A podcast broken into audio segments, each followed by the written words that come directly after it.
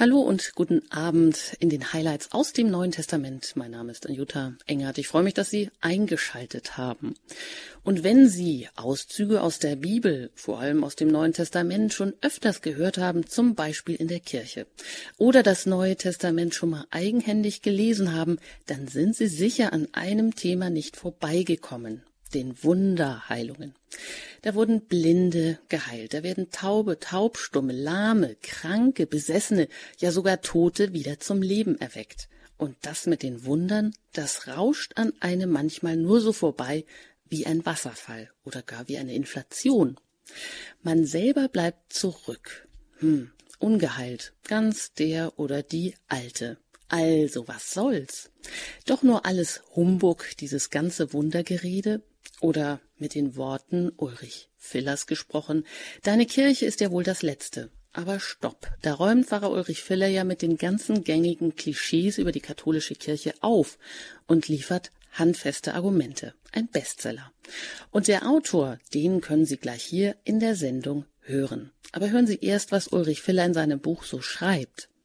Also, gibt es sie, die Wunde, auch heute noch in meinem Leben? Ist der christliche Glaube also wahr, oder kann ich ihn in der Mottenkiste der Geschichte verschwinden lassen, weil er mich nicht anspricht, nicht herausfordert, nicht zur Umkehr, zum Glauben, zur Anbetung auffordert, sondern schön in Ruhe lässt? Wollen Sie das? Wollen wir das? Naja, Pfarrer Ulrich Filler fragt weiter, und ich zitiere aus seinem Buch Natürlich ist es bequemer, sich einen Gott zu denken, der sich nicht einmischt. Aber diese Vorstellung ist zutiefst unchristlich. Denn das Besondere des christlichen Glaubens besteht ja gerade darin, dass Gott sich einmischt, dass er in die menschliche Geschichte eintritt, an einem ganz bestimmten Datum, an einem ganz bestimmten Ort, in einer ganz bestimmten Familie wird Gott Mensch in Jesus Christus. Und durch die Menschwerdung durch seinen Tod am Kreuz, durch seine Auferstehung erlöst er uns und durch seine Kirche und ihre Sakramente handelt er auch heute an uns und schenkt uns sein Heil. Das ist das größte Wunder unseres Glaubens. Und wenn wir es eliminieren, dann bleibt von unserem Glauben nicht mehr übrig als ein schaler, unerträglicher Moralismus, der zu Recht niemandem hinter dem Ofen hervorlockt und schnellstens begraben gehört. Soweit das Zitat von Pfarrer Ulrich Filler aus dem Buch Deine Kirche ist ja wohl das letzte. Und jetzt haben wir ihn auch hier zu Gast in Credo bei Radio Horeb. Wieder heute an diesem Abend zu den Highlights aus dem Neuen Testament darf ich Sie ganz herzlich begrüßen. Guten Abend. Ja, haben Sie sich wiedererkannt? Oder das, was Sie mal Durchaus, einst geschrieben ja. haben? Durchaus. Also hat auch seine Stimmigkeit noch nicht verloren. Ja, und wir laden natürlich Sie heute wieder ein, auch die Bibel zur Hand zu greifen und mit uns gemeinsam die Stellen sich anzuschauen und ähm, ja, mal auf sich wirken zu lassen und vielleicht auch einen ganz neuen Blick auf das ein oder andere zu bekommen. Und da fangen wir gleich an. Da äh, steuern wir das Markus-Evangelium an und schlagen Kapitel 7 auf. Da geht es um die Heilung eines Taubstummen, Vers 31. Da heißt es, Jesus verließ das Gebiet von Tyrus wieder und kam über Sidon an den See von Galiläa, mitten in das Gebiet der Dekapolis. Da brachte man einen Taubstummen zu Jesus und bat ihn, er möge ihn berühren. Er nahm ihn beiseite von der Menge weg, legte ihm die Finger in die Ohren und berührte dann die Zunge des Mannes mit Speichel. Danach blickte er zum Himmel auf, seufzte und sagte zu dem Taubstummen Ephata, das heißt öffne dich. Sogleich öffneten sich seine Ohren, seine Zunge wurde von ihrer Fessel befreit und er konnte richtig reden. Jesus verbot ihnen, jemand davon zu erzählen, doch je mehr er es ihnen verbot, desto mehr machten sie es bekannt. Außer sich vor Staunen sagten sie, er hat alles gut gemacht, er macht, dass die Tauben hören und die Stummen sprechen. Ja, da sind wir also auf dem oder auf hellenistischem Gebiet, glaube ich. Jesus wandert oder sie wandern wieder weiter. Mm, von den Jüngern ist hier eigentlich erstmal gar nicht die Rede, aber es ist die Rede davon, dass sie, wer auch immer das sein mag, mehrere Personen bringen einen Taubstummen. Da sind wir also mitten im Geschehen. Genau. Wie ist denn die Situation? Mitten im Geschehen. Und da ist zuerst auffällig, dass Jesus den Taubstummen dann zunächst beiseite nimmt, von der Menge wegnimmt und äh, das, was dann geschieht, den Augen der Menschen entzieht. Das bedeutet, dass das eigentliche Wunder, das eigentliche Geschehen von den Leuten nicht beobachtet werden kann. Das eigentliche Wunder ist etwas, das wir gar nicht verstehen können, das über unseren Horizont reicht, das sich unserem Verständnis entzieht. Hier wirkt Gott, hier handelt Gott in, in dieser Welt und er handelt auf eine Art und Weise, die unseren normalen Naturgesetzen, normalen Ablauf unseres Lebens, die das übersteigt und deshalb kann man eigentlich gar nicht genau sagen, wie dieses Wunder geschieht. Es gilt ja, gilt ja für alle Wunder. Wir kennen ja beispielsweise aus neuester Zeit die Wunder, die in Lucht geschehen, Krankenheilungen, die dokumentiert werden von Ärzten und wo Menschen plötzlich medizinisch einwandfrei äh, festgestellt von schwersten Krankheiten genesen, wo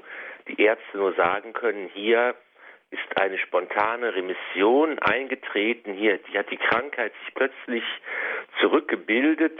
Wir wissen nicht warum. Und wir haben keine Erklärung dafür.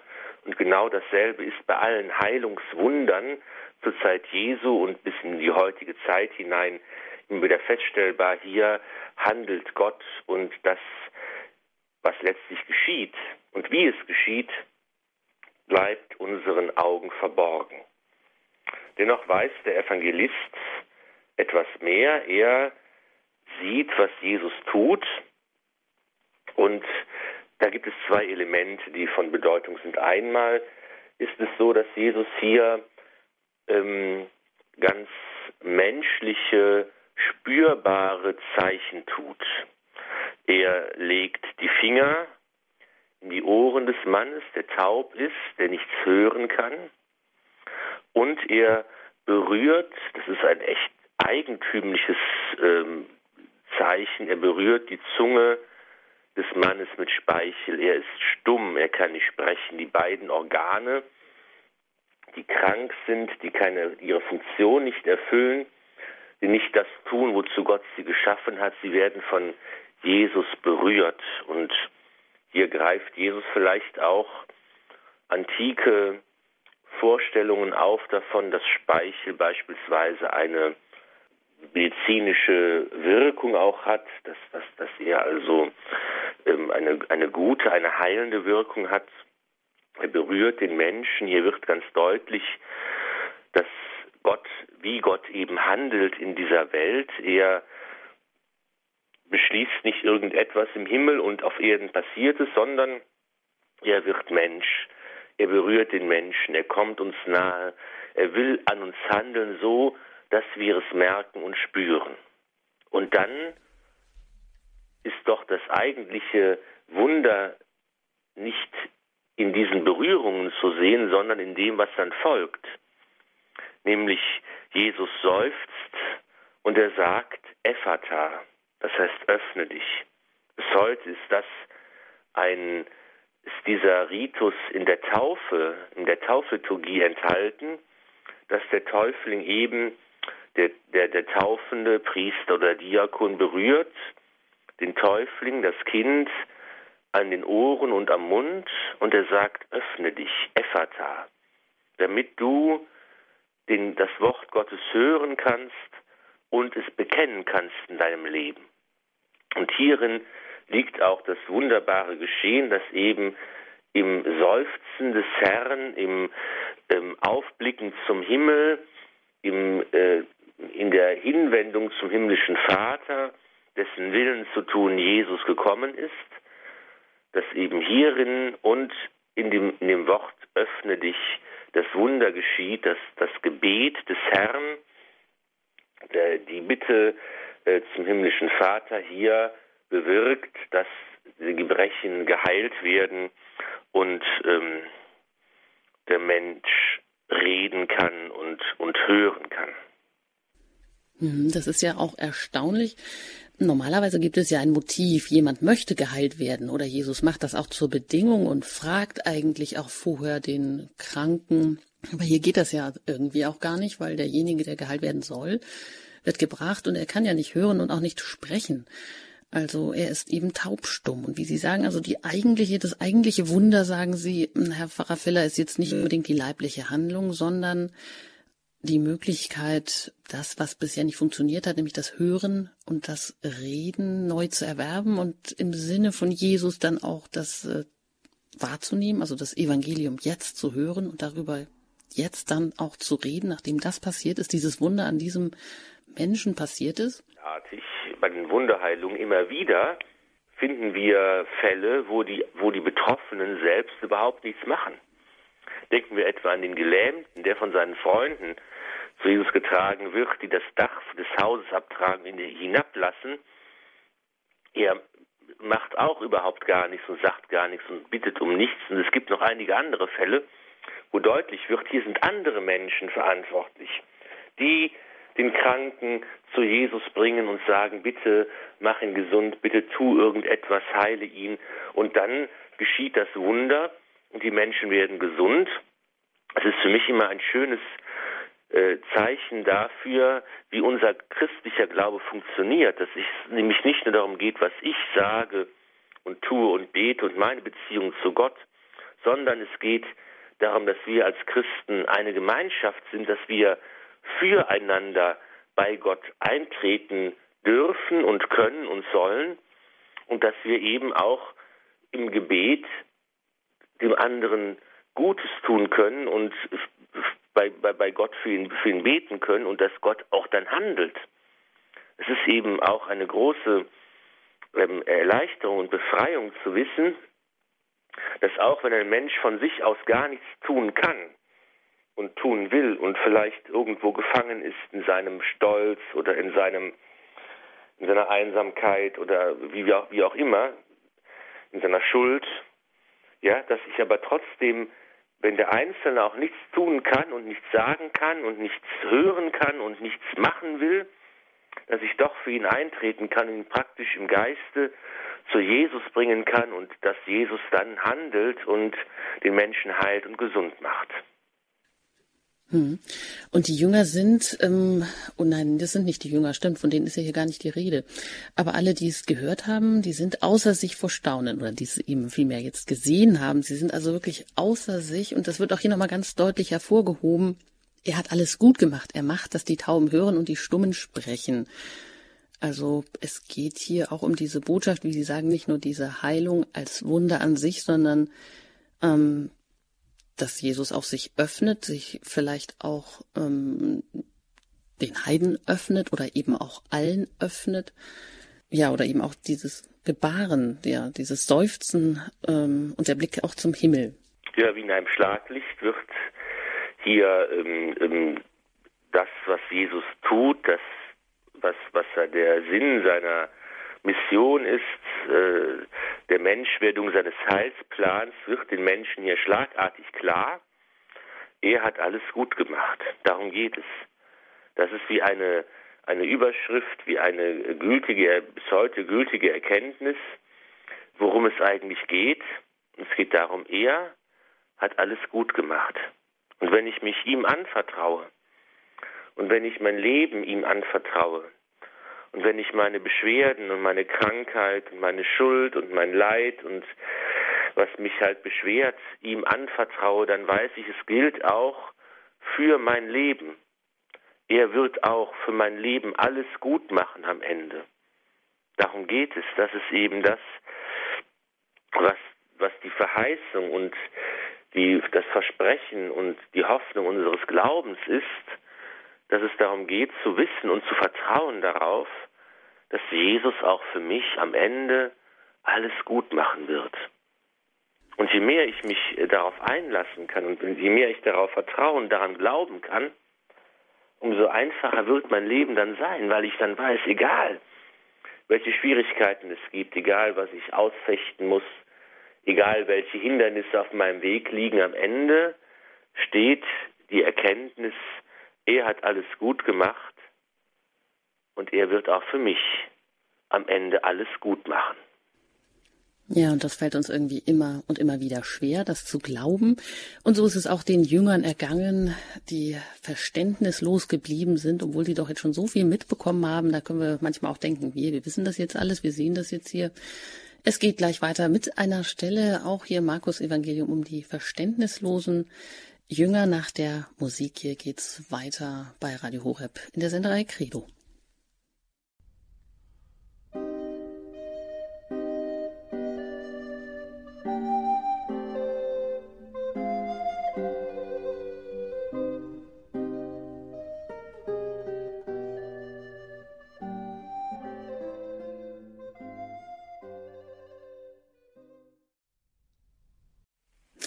Bin im Gespräch mit Pfarrer Ulrich Filler aus Köln. Er ist außerdem auch Buchautor und Referent, viel gehörter hier bei Radio Horeb.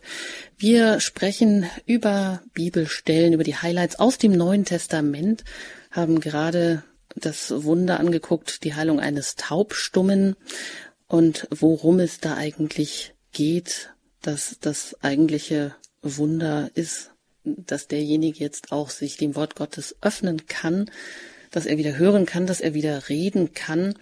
Und die anderen, die das mitbekommen, die sind auch davon ganz eingenommen. Aber was ist mit den Jüngern? Und da hören wir jetzt eine Stelle bei Markus 8, 14 bis 21. Da geht es um die verständnislosen Jünger. Und da heißt es, die Jünger hatten vergessen, bei der Abfahrt Brote mitzunehmen. Nur ein einziges hatten sie dabei. Und er warnte sie, Gebt acht, hütet euch vor dem Sauerteig der Pharisäer und dem Sauerteig des Herodes. Sie aber machten sich Gedanken, weil sie kein Brot bei sich hatten. Als er das merkte, sagte er zu ihnen, Was macht ihr euch darüber Gedanken, dass ihr kein Brot habt? Begreift und versteht ihr immer noch nicht? Ist denn euer Herz verstockt? Habt ihr denn keine Augen, um zu sehen und keine Ohren, um zu hören?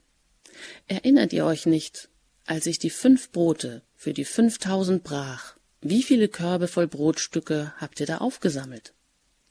Sie antworteten ihm, zwölf. Und als ich die sieben Brote für die viertausend brach, wie viele Körbe voll habt ihr da aufgesammelt? Sie antworteten, sieben. Da sagte er zu ihnen, versteht ihr immer noch nicht? Ja, so weiter mal die Stelle hier, die verständnislosen Jünger. Da muss man vielleicht sagen, was dieser Episode vorausgegangen ist. Das war die Speisung der 4000. Also Jesus ist mit seinen Jüngern jetzt wieder ins Boot gestiegen, nachdem er die Pharisäer stehen gelassen hatte, die jetzt erneut hier ein Zeichen vom Himmel gefordert hatten. Aber gerade hatten wir es ja von der, von dem Wunder der Brotvermehrung der 4000 Menschen hier bei Markus. Und was machen die Jünger? Sie steigen ins Boot und als erstes machen sie sich, ja, ganz menschlich, Gedanken um das Essen, weil sie nur noch ein Brot mitgenommen hatten, während Jesus sie warnt vor den Pharisäern. Herr Pfarrer Filler, da könnte man ja wirklich meinen, meine Güte, was macht ihr euch denn jetzt darüber Gedanken? Da sind ja sogar wir, die wir das hören, denken wir, ja, was ist denn da eben gerade passiert und jetzt macht ihr euch darüber Gedanken, dass ihr nichts zu essen habt? Ja, es ist eine ganz wunderbare Szene, es ist ganz menschlich. Es ist so aus dem Alltag herausgegriffen und ich denke, wir können uns alle darin wiederfinden, ganz egal wie groß unser Glaube ist und, und, und wie stark unser Glaube ist. Immer wieder kommen auch wir in die Gelegenheit, uns Sorgen zu machen um alltägliche Dinge. Hier geht es um den Proviant. Sie hatten vergessen, Brote mitzunehmen, ein einziges nur hatten sie dabei. Und sie machen sich darüber Gedanken und, äh, und, und das beschäftigt sie, weil es so unmittelbar ihre praktische nächste Sorge ist. Und ähm, ja, Jesus, das, das, das ist das Thema des Brotes, durchzieht sich durch diesen ganzen Abschnitt des Evangeliums. Und Jesus greift es ein bisschen auf, wenn er von dem Sauerteig spricht, der Pharisäer und des Herodes, dass eben hier eine Gefahr ausgeht äh, von diesen Kräften, diesen ja unterschiedlichen ähm, Akteuren, die von unterschiedlichen Seiten aus gefährlich sind für die Jünger des Herrn. und zur Gefahr werden können, dass eben ein Sauerteig durchzieht eben das Ganze und dass eben hier auch gefährliche, gottwidrige Gedanken auftauchen können und für die Jünger des Herrn eine Gefahr sind. Aber das ist eben jetzt für die Jünger ähm, gar nicht so verständlich. Sie können es gar nicht so mitvollziehen, weil ihre Gedanken eben von dieser banalen, alltäglichen Sorge gefangen sind, obwohl sie das Wunder gerade erlebt haben, können sie das noch gar nicht so realisieren, dass sie sich eigentlich um diese Sachen keine Sorgen zu machen brauchen. Und ich denke, das ist etwas, was wir ja auch gut verstehen können. Wir gehen zur heiligen Messe und feiern die heilige Messe mit. Wir glauben daran, dass sich hier das Kreuzesopfer des Herrn vollzieht, dass Christus gegenwärtig wird in Gottheit und Menschheit mit Leib und Seele, dass er gegenwärtig ist unter der Gestalt des Brotes in der Eucharistie. Und wir wissen, dass er uns berührt, dass er zu uns kommt, dass er in unser Herz einzieht und wir gehen aus der Kirche hinaus und machen uns alle möglichen Gedanken und Sorgen, die unser alltägliches Leben betreffen nicht nur vielleicht, was wir mittags essen sollen, sondern alle möglichen Themen äh, sind da und wir vergessen eigentlich und denken gar nicht daran und können das gar nicht zusammenbringen, dass wir eigentlich sagen können, was mache ich mir überhaupt Gedanken und Sorgen über etwas, wenn ich das doch Christus anvertrauen kann.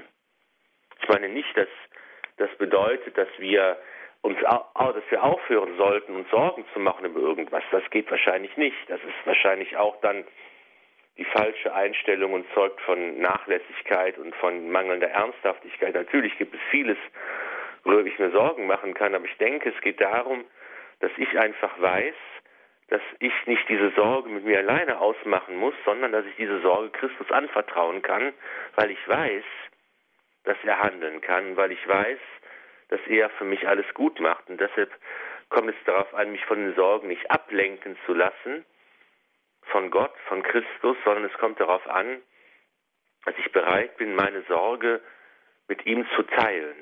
Im Petrusbrief heißt es, glaube ich, alle eure Sorge werft auf ihn, denn er sorgt für euch. Und darum geht es. Das ist die Haltung, die die Jünger auch eigentlich einnehmen sollten, nämlich ähm, die Sorge auf Jesus zu werfen und zu wissen, dass er alles gut macht. Hm, also auch hier wieder, dass er alles gut macht.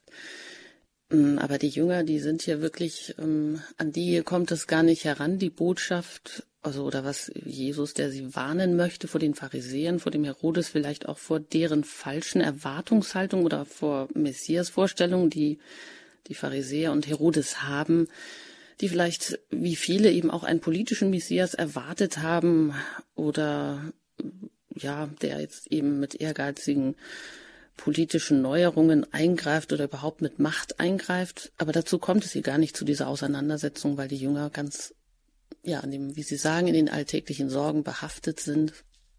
Und wer könnte das sich besser verstehen?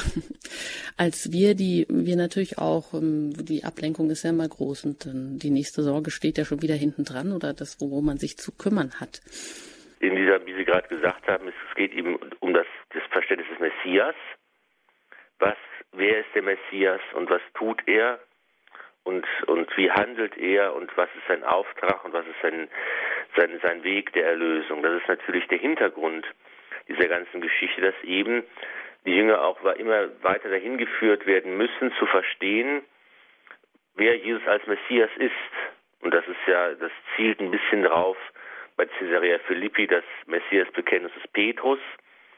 Es geht ein bisschen ähm, auch schon Richtung, Richtung Ostern, also dass dieser Messias sterben muss, dass er auferstehen muss, dass er diesen Weg gehen muss und dass das natürlich äh, nicht der erwartete Weg gewesen ist. Und das ist ja eine, eine Schule, die die Jünger durchlaufen müssen, äh, um das zu verstehen und eigentlich ja bis Ostern kapieren sie es grundlegend nicht. Ne? Und das ist eben, versteht immer noch nicht.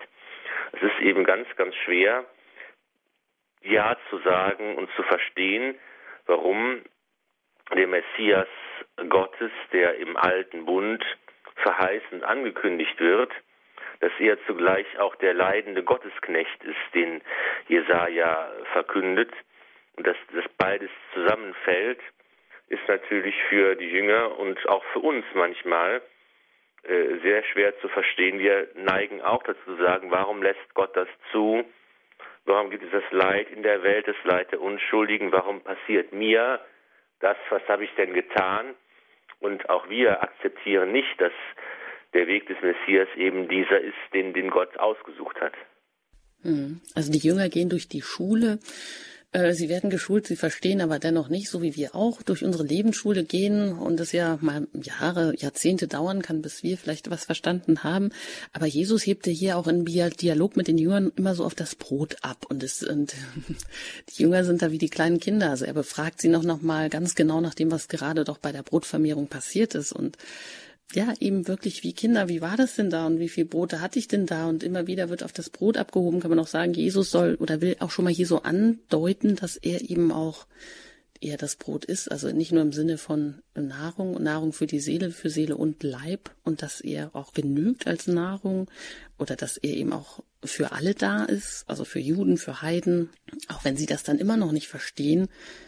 Und er dann ja am Ende auch fragt, ist denn euer Herz verhärtet? Und dann kommt auch wieder dieses Motiv, ihr habt doch Augen und seht nicht, ihr habt doch Ohren und hört nicht.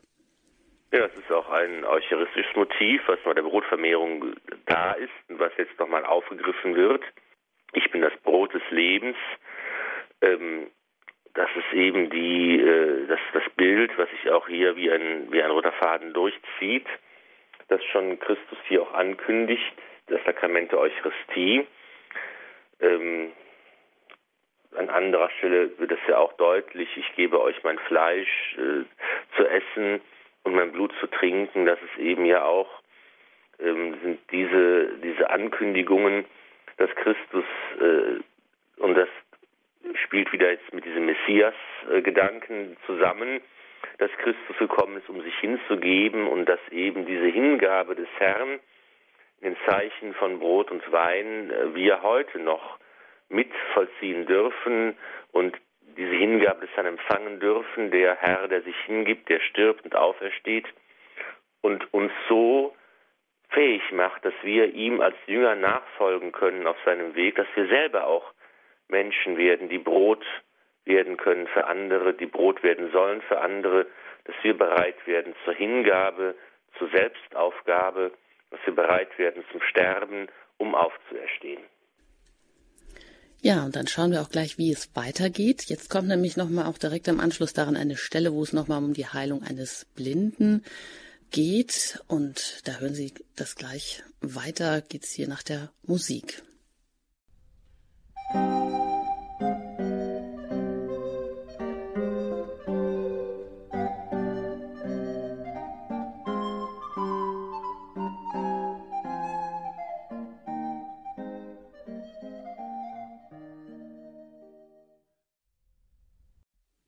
Sie haben eingeschaltet bei Radio Horeb in den Highlights aus dem Neuen Testament. Pfarrer Ulrich Filler ist äh, hier zu Gast und legt uns immer einzelne Bibelstellen aus. Und wir hören jetzt weiter bei Markus von der Heilung eines Blinden bei Bethsaida. Und da heißt es, Sie kamen nach Bethsaida. Da brachte man einen Blinden zu Jesus und bat ihn, er möge ihn berühren. Er nahm den Blinden bei der Hand, führte ihn vor das Dorf hinaus bestrich seine Augen mit Speichel, legte ihm die Hände auf und fragte ihn Siehst du etwas? Der Mann blickte auf und sagte Ich sehe Menschen, äh, denn ich sehe etwas, das wie Bäume aussieht und umhergeht. Da legte er, er ihm nochmals die Hände auf die Augen. Nun sah der Mann deutlich. Er war geheilt und konnte alles genau sehen. Jesus schickte ihn nach Hause und sagte Geh, geh aber nicht in das Dorf hinein. Soweit diese Stelle hier, die Heilung eines Blinden. Also wie auch bei der Heilung, die wir den, vom Taubstummen, was wir davor schon auch angeschaut haben, wird hier wieder Jesus jemand gebracht. Ja gut, er ist blind, dann kann er selber nicht sich fortbewegen. Da braucht er Hilfe. Und Jesus wird gebeten, den Blinden zu berühren. Und ja, aber auch eine, mhm. eine große Parallele festzustellen zu der anderen Heilungserzählung vom Taubstummen nämlich wieder sind es andere, die ihn bringen, wieder sind es andere, die für ihn bitten. Wieder ähm, nimmt Jesus den, den Betreffenden aus dem, aus dem Mittelpunkt des Geschehens hinaus. Er führt ihn vor das Dorf. Wieder ist hier eine sinnliche Geste zu sehen. Hier wird wieder mit dem, mit dem Speichel gearbeitet und die Hände werden aufgelegt und hier ist es sogar noch gesteigert, das ist in verschiedenen Stufen passiert. Zunächst sagt er, siehst du etwas und er kann ähm, etwas Verschwommenes erkennen. Dann wird nochmal die Hand aufgelegt, in einer zweistufigen Heilung sozusagen, wird dann die Sehkraft wiederhergestellt. Er war geheilt und konnte alles ganz genau sehen. Und ähm, wieder geht es eben, das ist das, dasselbe Prinzip, geht es eben darum, das eigentliche Wunder, wie äh, die Sehkraft wiederhergestellt wird, ist äh, für uns, bleibt für uns verborgen. Tatsache ist, Gott, Jesus berührt den Menschen und er macht ihn heil. Und es gibt eben noch eine weitere Parallele zu der vorhergehenden Textstelle, die wir gerade betrachtet haben, als Jesus sagt, ähm, habt ihr keine Augen, um zu sehen und keine Ohren, um zu hören. Und hier geht, geht es eben über die Heilung des körperlichen Gebrechens hinaus. Habt ihr keine Augen, um zu sehen und keine Ohren, um zu hören. Jesus heilt den Menschen, er heilt natürlich das Gebrechen, die Blindheit, er heilt den Taubstummen, aber er macht eben auch, dass unsere Augen, die funktionieren, und die Ohren, die funktionieren, dass sie das Eigentliche sehen und hören können, nämlich seine Botschaft. Und er sorgt dafür, dass Menschen diese Botschaft erkennen können, dass sie sehen können, was er tut und wer er ist, und dass sie das Evangelium vernehmen und verstehen können. Er bewirkt den Glauben in den Menschen. Das ist ein Geschenk Gottes, eine Gabe Gottes. Und das wird hier deutlich. Jesus ist eben nicht nur der Wunder, der Wunderheiler, der Kranke gesund macht, sondern er ist der Messias, der die Botschaft von Reich Gottes verkündet und der bewirkt, weil Gott es, der Vater es schenkt, er bewirkt, dass Menschen ähm, äh, das auch erkennen können, dass sie zum Glauben gelangen können. Man kann Sie haben eingangs mein Buch zitiert. Man kann äh, Argumente finden für den Glauben. Man kann ähm, Argumente finden, um die Kritik zu entkräften. Man kann alles Mögliche sagen und erklären. Der Glaube bleibt immer noch ein Geschenk, eine Gnade Gottes, die wir nicht bezwingen können, die wir nicht erzwingen können, um die wir nur bitten kann. Und da kommt es eben mehr darauf an, dass wir füreinander eintreten und füreinander beten bei Gott, dass und uns gegenseitig der Glaube, die, das Geschenk des Glaubens gemacht wird. Und ähm, das ist bei den Jüngern der Fall, das ist bei uns der Fall, das ist immer der Fall. Wir müssen äh, dafür beten, dass Gott die Menschen so berührt, dass ihre Ohren und Augen so geöffnet werden, dass sie Christus als Messias erkennen können. Hm. Und eben auch diese Komponente des Herzens, ist euer Herz immer noch verhärtet? Also spielt sich das alles nur im Verstand ab oder ja, ist der Mensch wirklich wahrhaft berührt? Und die meisten, die hier so berührt sind, so einzigartig berührt sind, sind ja eigentlich schon die, die von irgendeinem Gebrechen geheilt werden. Ja, sei es, ähm, dass sie sehen und hören als also Motiv auch im übertragenen Sinn, dass uns immer wieder in dieser Bibel ja eigentlich auch begegnet. Also sind wir wachsam, sind unsere Sinne, unsere Augen, unsere Ohren so geschärft, dass wir die Spuren Gottes überhaupt wahrnehmen, auch in unserem Leben wahrnehmen, vielleicht auch in Dingen, wo wir es eben überhaupt nicht erwarten, ob wir sie da tatsächlich wahrnehmen. Ja, die Heilung eines Blinden, von der jetzt hier bei Markus die Rede ist, da entspannt sich ja richtig ein Gespräch zwischen Jesus, dem Wundertäter sozusagen, und dem Blinden über den Heilerfolg. Das ist ja ganz merkwürdig eigentlich, und diese, wie Sie sagen, die Heilung passiert in zwei Stufen. Jesus fragt, ja, siehst du was? Und dann fragt er nochmal, und siehst du jetzt was oder siehst du jetzt auch alles? Ist es eigentlich einzigartig hier oder dass das so berichtet wird, dass sich da richtig ein, ein Gespräch entsteht? Ja, ich denke, dass, äh, soweit ich weiß, gibt es diese, diese stufenweise Heilung nur hier. Und hier wird natürlich nochmal äh, deutlich gemacht, dass das eigentliche eben das eigentliche Geschehen für uns unverständlich ist. Es wird dadurch nochmal so etwas gesteigert, dass äh, wie, wie unergründlich das Handeln Gottes ist, das aber natürlich unfehlbar zum Ziel führt.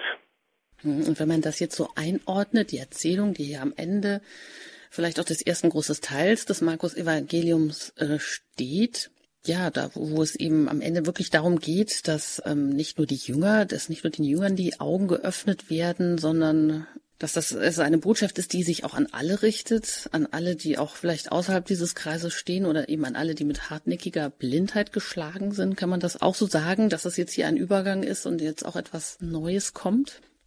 Das kann man sicher so sagen und für mich ist eben das zentrale Wort dabei, ist denn euer Herz immer noch verstockt. Das ist, glaube ich, ein Phänomen, das wir auch selber alle aus unserem eigenen Leben kennen, die Verhärtung äh, des Herzens, dass man nicht will, heißt es einfach. Man sieht, die Leute werden Zeugen großer Wunder, die Jesus vollbringt. Das muss man sich ja vorstellen. Sie sehen es ja, sie bringen die Kranken zu Jesus und er heilt sie. Er holt Tote zurück ins Leben. Er wandelt über das Wasser, er hat die Brotvermehrung und so weiter. Und man wird Zeugen großer Wunder, aber das Herz bleibt verstockt und verhärtet man will einfach nicht. Man sagt, na ja, na gut, na und, interessiert mich nicht. Und das ist bei uns in unserer Gesellschaft vielleicht das größte Problem heute. Das ist nicht der Atheismus, nicht die Leugnung Gottes, es ist einfach die Gleichgültigkeit. Was die Menschen, ja gut, was interessiert es mich, keine Ahnung, ist mir egal, kann man sagen und sehen und, und erfahren, was man will, ist, ist diese Verhärtung des Herzens, die so äh, das große Problem in unserer Zeit, glaube ich, ist und die auch für uns zum Problem werden kann, wenn wir nicht diese Herzenspflege betreiben, dass unser Herz sich eben nicht verhärtet und verstockt. Ne? Und wir sind auch immer in der Gefahr, wenn wir beleidigt sind, wenn wir schlecht behandelt werden, wenn unser gutes Recht uns vorenthalten wird, dass wir einfach sagen, nein, ich will jetzt nicht mich schon wieder versöhnen, ich will nicht die Hand ausstrecken, ich will nicht den ersten Schritt tun, ich will nicht ähm, ähm, den Graben überwinden, nein, ich sage einfach nein. Und da ist diese Verhärtung des Herzens, die eine ganz, ganz große Gefahr darstellt äh, für die Menschen, die Christus nicht kennen, genauso wie für die Katholiken und die Christen und die Gläubigen, die auch immer wieder vor der Herausforderung stehen, da sich das eigene Herz nicht verhärten zu lassen. Hm, und die auch immer wieder vor der Herausforderung stehen, wer ist Jesus eigentlich wirklich und wer ist der, ja, nicht nur damals und für die Kirche, sondern auch für mich persönlich alles in allem gesprochen. Und zu dieser Stelle, wo es darum geht, da kommen wir gleich äh, darauf zu sprechen, nämlich um das Messias-Bekenntnis und um, da geht es über einen ganz bekannten Vers, über den es wahrscheinlich auch also viel oder den meisten Streit gegeben hat, nämlich da wird Petrus als der Fels bezeichnet, auf dem Jesus dann seine Kirche, seine Gemeinde gründet. Ja, hören Sie gleich hier weiter nach der Musik. Musik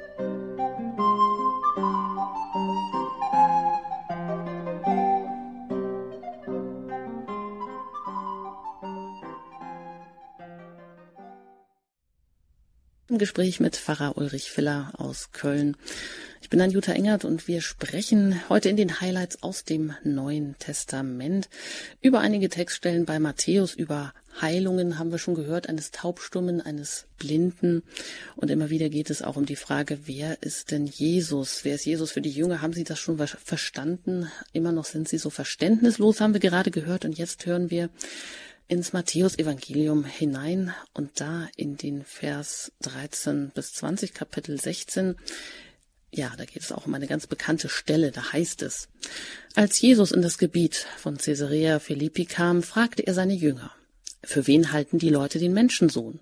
Sie sagten, die einen für Johannes den Täufer, andere für Elia, wieder andere für Jeremia oder sonst einen Propheten. Da sagte er zu ihnen, Ihr aber, für wen haltet ihr mich? Simon Petrus antwortete, Du bist der Messias, der Sohn des lebendigen Gottes. Jesus sagte zu ihm, Selig bist du, Simon Bayona, denn nicht Fleisch und Blut haben dir das offenbart, sondern mein Vater im Himmel.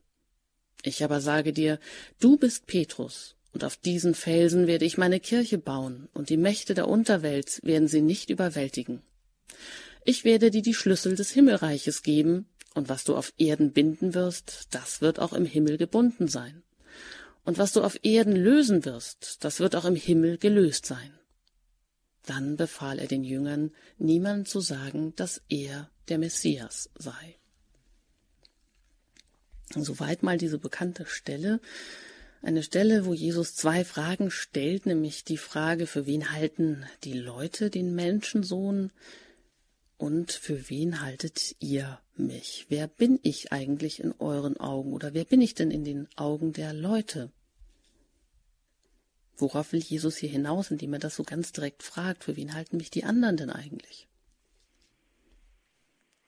Ja, zunächst ist interessant, dass wir hier eine genaue Ortsangabe haben, Caesarea Philippi, eine Stadt, ähm, die äh, an der Quelle des Jordan liegt und ähm, die zugleich so eine Grenze bezeichnet, nämlich die Grenze des Gebietes, das von Juden besiedelt worden ist. Wir stehen also an der Grenze zwischen dem Volk Israel und den anderen Völkern. Und hier wird äh, angesichts ähm, dieser, dieser Stadt, angesichts eines Tempels, der auch dort gestanden ist, angesichts ähm, auf der einen Seite des Volkes Israel, des jüdischen Volks, des jüdischen Glaubens, andererseits eben die anderen römischen Provinzen, die darum herum liegen, angesichts des römischen Kaisers Tiberius, ähm, der von, für sich auch in Anspruch nimmt, göttliche Vollmacht zu haben, wird eben diese Frage von Jesus gestellt. Es ist also hier eine ähm, ganz dramatische Stunde. Es ist ein, eine große Szene, die hier vom Evangelisten äh, gemalt wird. Und da geht es tatsächlich jetzt um das Eingemachte, nämlich wer ist eigentlich Jesus Christus und wer ist er auch nicht nur irgendwie als theoretische Figur, sondern ganz praktisch inmitten dieser Szene, an dieser, in dieser Stadt, in dieser äh, Welt, die von den Römern beherrscht wird und von einem Kaiser dominiert wird, hier tatsächlich ähm, vor, vor diesem Hintergrund müssen wir uns vorstellen, dass Jesus diese Frage stellt, für wen halten die Leute den Menschen so? Was denken die Leute von mir? Das ist ja der Begriff des Menschensohnes, der aus dem Alten Testament stammt, aus dem Buch Daniel, und den Jesus eben äh, sich selbst als Selbstbezeichnung verwendet. Und ähm, dann wird praktisch diese Umfrage durchgeführt und die Jünger haben natürlich verschiedene Antworten, was die Leute halt so sagen. Es war zur Zeit Jesu eben ganz üblich, dass der Messias erwartet wurde, dass also das Kommen des Messias erwartet wurde. Und es war, wurde auch erwartet, dass die Propheten oder einige der Propheten des alten Bundes wiederkehren. Und ähm, das wird eben hier in der Antwort der Jünger deutlich, diese Erwartung des Volkes. Johannes der Täufer, den Herodes hat hinrichten lassen. Herodes selbst war ja eigentlich ein großer Fan des Täufers und äh, fand ihn anziehend und hat gerne mit ihm gesprochen. Und als er von Jesus hörte, dachte auch Herodes, das könnte vielleicht Johannes der Täufer sein, der wiedergekehrt ist. Also sogar der äh, Klientelkönig hat äh, diese Erwartung des Volkes geteilt. Das hier ein ziemlich, ein ziemlich buntes Bild ist. Johannes der Täufer, Elia, Jeremia, der Prophet des Untergangs, der Prophet des göttlichen Gerichts wird genannt und ein anderer Prophet.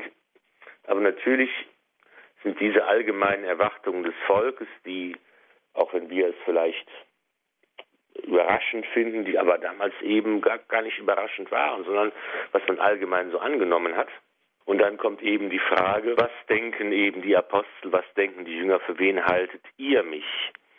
Und da wird Simon Petrus, der Anführer äh, der Apostel, eher der Wortführer und er antwortet in diesem berühmten Satz, in diesem berühmten Glaubensbekenntnis, du bist der Messias, der Sohn des lebendigen Gottes.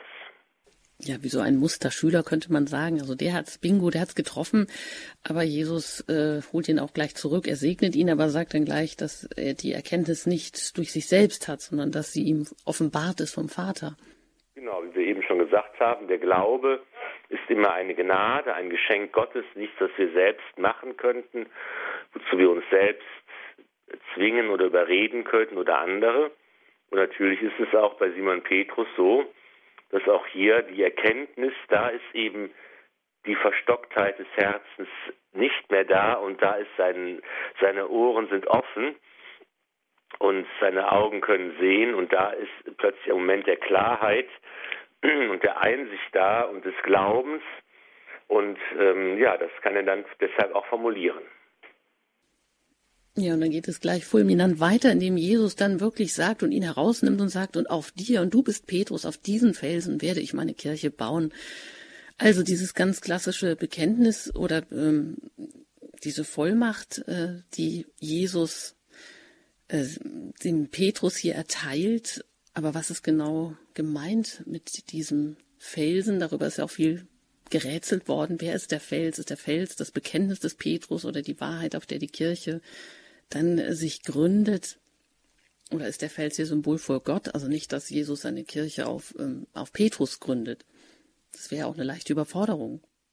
Ja, aber es ist tatsächlich so, dass dieser Fels Petrus selbst ist, nicht sein Glaube, nicht sein Bekenntnis, auch nicht irgendwie ähm, was anderes, sondern er als Person ist gemeint. Nicht der Petrus, der erste Papst, als Person ist der Fels, auf den die Kirche gegründet wird, dass die Pforten des Todes, der Unterwelt sie nicht überwältigen können.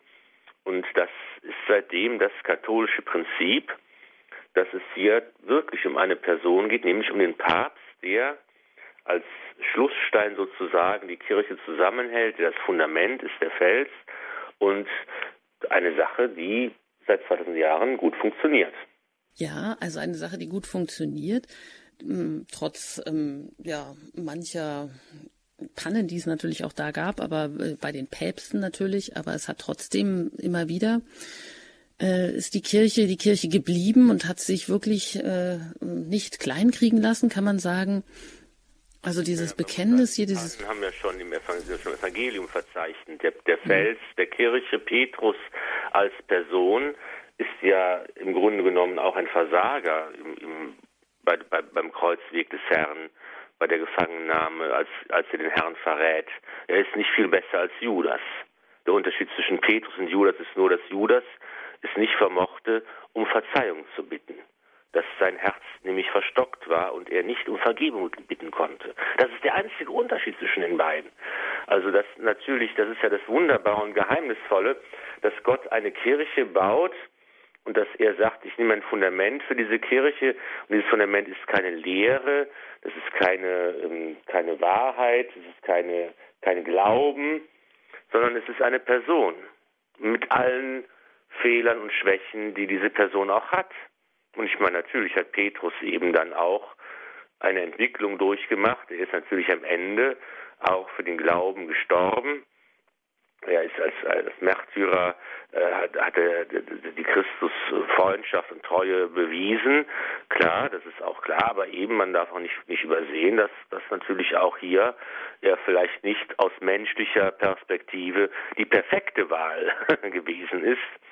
Ähm, aber aus der, aus der Sicht Gottes schon. Und das ist eben das Geheimnis, wie Gott handelt, wie Gott mit Menschen, durch Menschen handelt und wie er eben auch den Menschen die Fähigkeit schenkt, die Gnade schenkt, die Begabung schenkt, dann eben auch die Aufgaben, die ihnen zugewiesen werden, auch zu erfüllen. Und natürlich haben wir in der Geschichte der Kirche ganz, ganz viele Beispiele dafür, dass es nicht nur Heilige waren, die das Amt des Papstes bekleidet haben, aber das tut der Tatsache keinen Abbruch, dass eben sie diese Funktion des Felsens äh, dann durchaus auch ausfüllen konnten.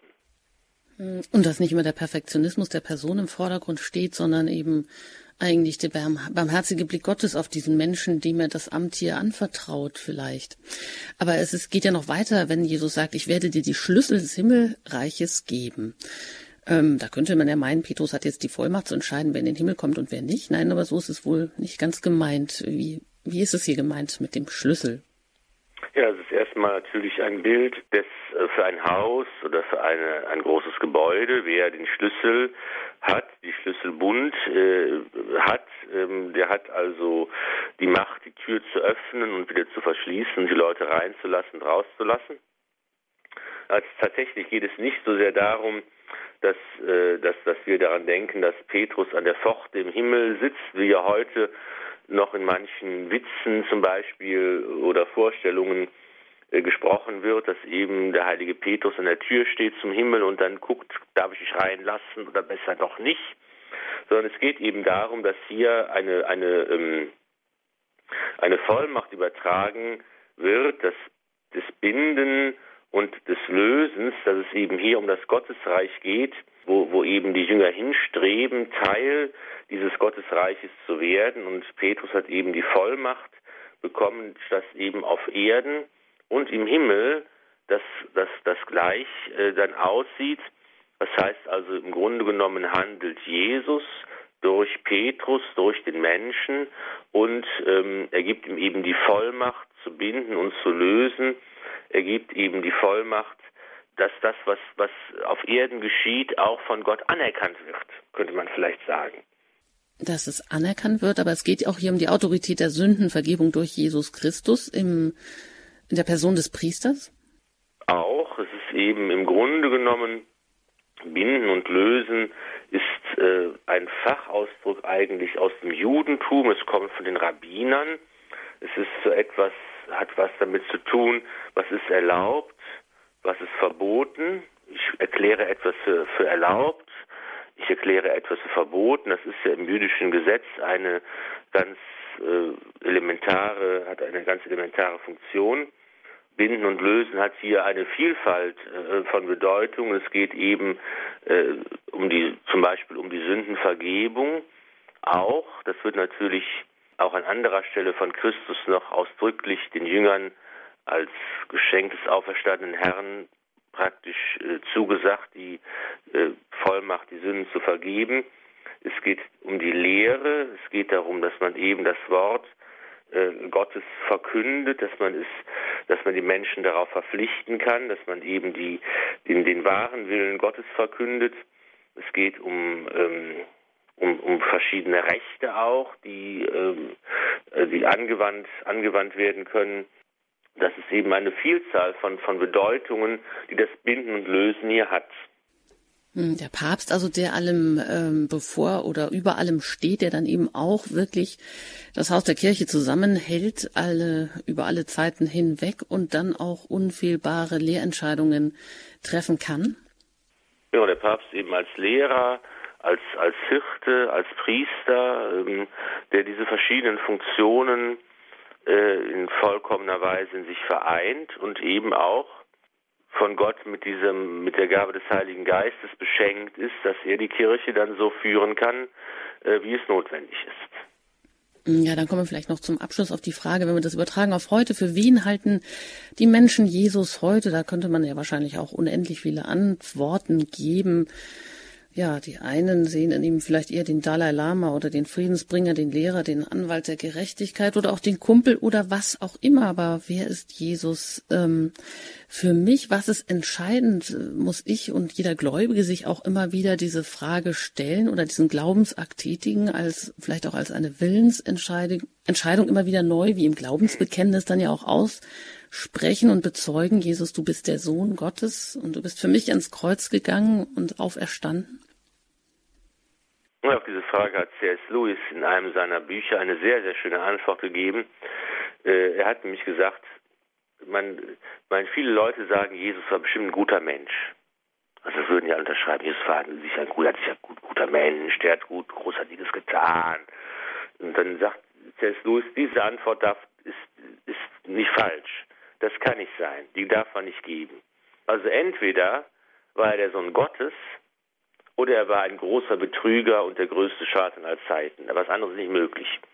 Entweder er ist das, was er zu sein vorgibt, nämlich der Sohn Gottes, oder er ist ein Betrüger und Lügner. Aber zu sagen, er war halt ein guter Mensch irgendwo, diese Antwort ist eigentlich äh, falsch, weil sie wird den Tatsachen nicht gerecht. Eigentlich lässt uns das Evangelium, wenn ich es ernst nehme und wenn ich ernst nehme, was Jesus sagt, lässt mir nur zwei Möglichkeiten. Entweder ich glaube daran, du bist der Messias, der Sohn des lebendigen Gottes, oder ich muss sagen, das ist alles Lüge, das ist alles gelogen, das ist alles Quatsch. Und da kann ich ähm, im Grunde genommen auch nichts Gutes daran finden. Also im, im Grunde sind wir vor diese beiden äh, radikalen Möglichkeiten gestellt. Und dann kommen wir auch zum Ausgang, zum Anfang der Sendung wieder zurück, wo ich ja auch aus Ihrem Buch zitiert habe, also und wo Sie auch hier sagen, ja, also den Leid Jesus, den gibt's eigentlich nicht, entweder oder.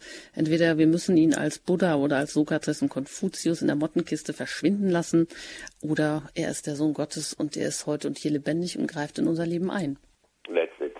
That's it. In diesem Sinne, darauf noch ein Segen. Aber vorab darf ich Sie auch noch darauf hinweisen, hier geht's weiter mit den Highlights aus dem Neuen Testament. Wir sind auch in kommenden Sendungen mit äh, im Gespräch und ähm, nehmen uns Bibelstellen vor und äh, laden Sie immer wieder ein, auch dass sich die Bibel mit zur Hand zu nehmen. Und was Sie alles nicht mitbekommen haben, das können Sie gerne im Podcast-Angebot sich noch einmal anhören, herunterladen alle vergangenen Sendungen oder Sie können auch die Highlights aus dem Alten Testament, die dem Neuen Testament der Senderei vorausgegangen sind, auch im Buchformat erhalten im FE Medienverlag. Da hat Ulrich Filler nämlich dazu auch eine Buchreihe herausgegeben. In diesem Sinne bleiben Sie dran, lassen Sie sich auch weiter durchs Programm an diesem Abend begleiten. Es geht dann mit dem Nachtgebet der Kirche weiter.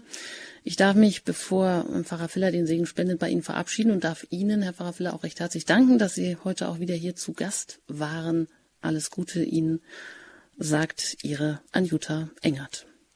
Der Herr sei mit euch. Und mit deinem Geiste. Es segne euch der allmächtige und gütige Gott, der Vater und der Sohn und der Heilige Geist. Amen. Amen. Gelobt sei Jesus Christus in, in Ewigkeit. Ewigkeit. Amen. Amen.